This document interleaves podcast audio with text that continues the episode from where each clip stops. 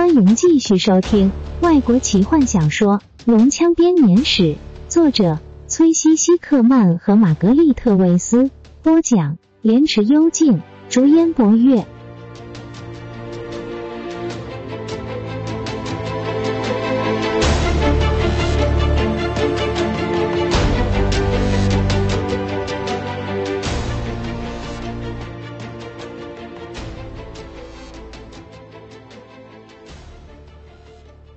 斯林不顾众人惊愕的眼光，走向正紧抓着流血手臂的哥哥。我会照顾他的。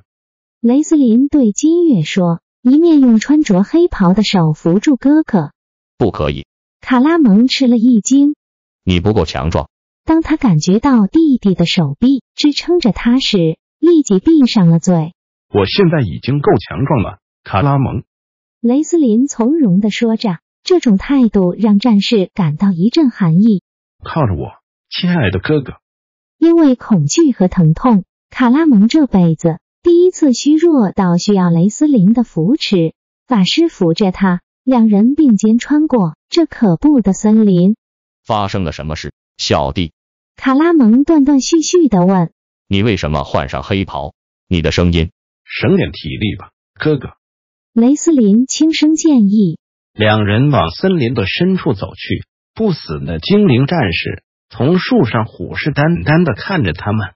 他们可以感觉到支撑这些死亡躯体的强烈恨意，可以清楚的看到在空洞眼眶中闪烁着的微光。但没有任何人胆敢攻击这穿着黑袍的法师。卡拉蒙感觉到自己温热的鲜血从指缝间不断的涌出。滴在地上被粘液所覆盖的落叶上，他的身体越来越虚弱，他开始产生幻觉，觉得自己的影子越来越强壮，而自己正一步步的迈向死亡。坦尼斯在树林中奔跑着，搜寻着史东。他发现他正在和一群明暗不定的精灵战士搏斗着。这是个梦。坦尼斯对着正不停的劈砍着这些不死生物的骑士大喊。骑士每次砍中敌人，都只让他们暂时消失，接着又立刻出现。半精灵抽出剑，奔向前和史东并肩作战。一支箭射进骑士手臂，他跟着低呼一声，因为锁子甲护住了他的手臂，伤口不深，但血却不停的喷出。这会是梦吗？史东一面拔出沾血的剑簇，一面咬牙说。坦尼斯跃至骑士身前，让敌人不致逼近，直到史东能够止住伤口的血为止。雷斯林告诉我们，坦尼斯刚开口，雷斯林，呸！看看他穿的袍子，坦尼斯。但是你出现在这里，出现在西瓦纳斯提。坦尼斯困惑的抗议，他有种和自己争执的奇怪感觉。阿尔汉娜说：“你们在冰墙冰河里。”骑士耸耸肩，也许有人派我来帮助你们。好吧，这是个梦。坦尼斯告诉自己，我将要醒来，但四周没有任何的改变，精灵仍然在眼前，仍然在不停的攻击。史东一定是对的，雷斯林在说谎，就像他在进入森林前也说了谎是一样的道理。但为了什么呢？有什么理由吗？接着，坦尼斯想起来了。龙珠，我知道法师的目的。坦尼斯对史东大喊。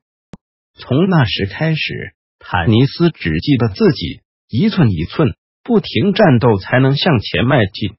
一次又一次，两名战士击退不死的精灵战士，却被更多的敌人攻击。时间慢慢的流逝，但他们对时间一点概念都没有。几分钟前。太阳还照亮着这一片诡异的绿，马上夜晚就像恶龙的翅膀掩盖大地。就在黑夜来临时，史东和坦尼斯看见了那座塔，用大理石建造的塔反射着白色的光泽。它耸立在一片空地之中，像是只从坟墓中伸出的骷髅手指。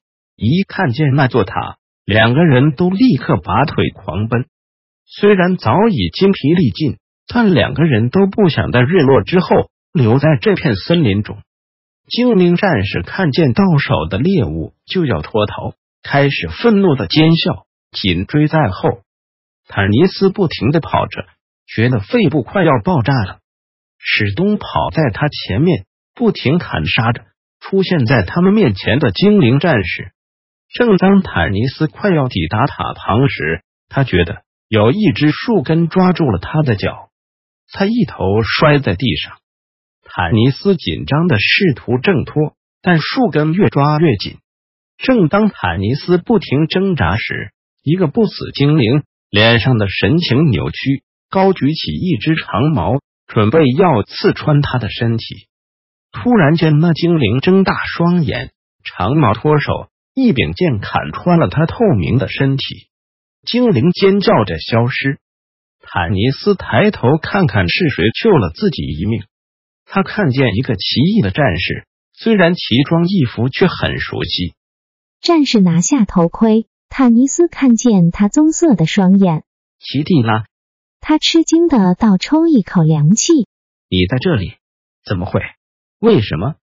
我听说你需要人帮忙。他说，他捉弄人的笑容比以往更有魅力。看来我是对的。奇蒂拉伸出手，坦尼斯握住他伸出的手。迷惑的被拉起来，他感觉起来十分真实。前面那是谁？史东，好极了，就像当年一样。我们要进塔里去吗？他看见坦尼斯脸上惊愕的神情，大笑着问：“何风独自一人和不停出现的精灵战士奋战，他知道自己撑不了多久了。”接着，他听见一声清澈的呼喊。他抬头看见了奎苏的族人，他兴奋的大喊，但出乎意料的，他看见他们将箭头指向他。不可以！他用奎苏语大喊：“难道你们不认得我了？”我奎苏的战士用剑回答了他的问题。何风感觉到乱箭一支接一支的插在他身上。是你把蓝色水晶杖带来的！他们大喊：“是你的错！”我们村庄被摧毁是你的错，我不是有意的。当他倒在地上时，他低声的说：“我不知道，请原谅我。”提卡不停的砍杀着挡路的精灵战士，却看到他们一下子全变成了讨厌的龙人。他们爬冲累的双眼血红，长舌舔着长剑，恐惧让这个酒吧的女士感到一阵恶寒。他跌跌撞撞的撞上史东。骑士气冲冲的转过身，叫他别挡路。他踉跄的绊倒了弗林特，矮人不耐烦的推开他。提卡双眼之中满是泪水，害怕的看见龙人的肌肉从白骨上长出，重新加入战斗的行列。之后，他失去控制，疯狂的砍杀着每一个会动的物体，直到他看见雷斯林穿着黑袍出现在他眼前。他才恢复了神智。法师一言不发的指向前，顺着他的手指，他看见弗林特死在他的脚下，被他疯狂挥舞的剑给砍死。是我带他们来这里的。弗林特想，这是我的责任。我是最年长的，我得要带他们逃出这里。矮人卸下战斧，大吼着冲向精灵战士，但他们只是不断的嘲笑他。弗林特愤怒的走向前，却发现自己步履蹒跚，他的关节开始肿大，令人难以忍耐的疼痛。他满布岁月痕迹的手指颤抖着，让战斧也跃到地上。他的呼吸越来越急促。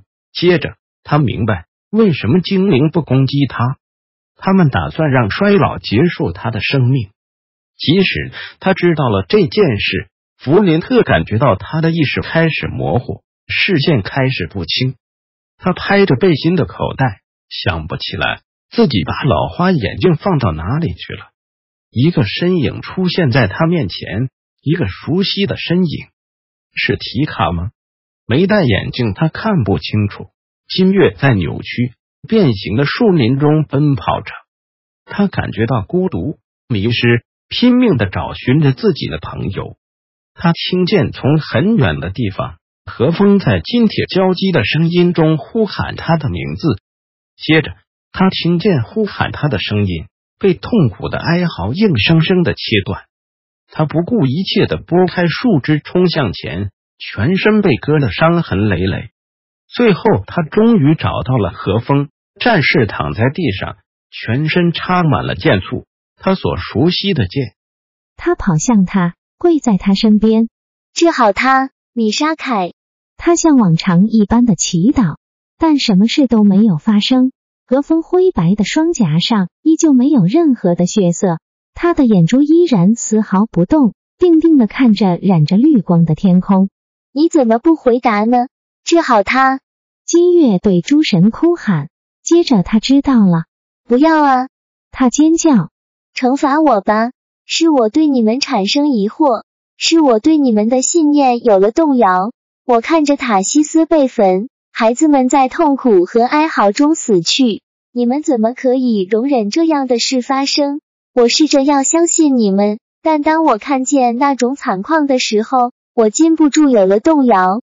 不要惩罚他。她趴在丈夫的尸体上啜泣着，对逐渐逼近的精灵战士毫无反应。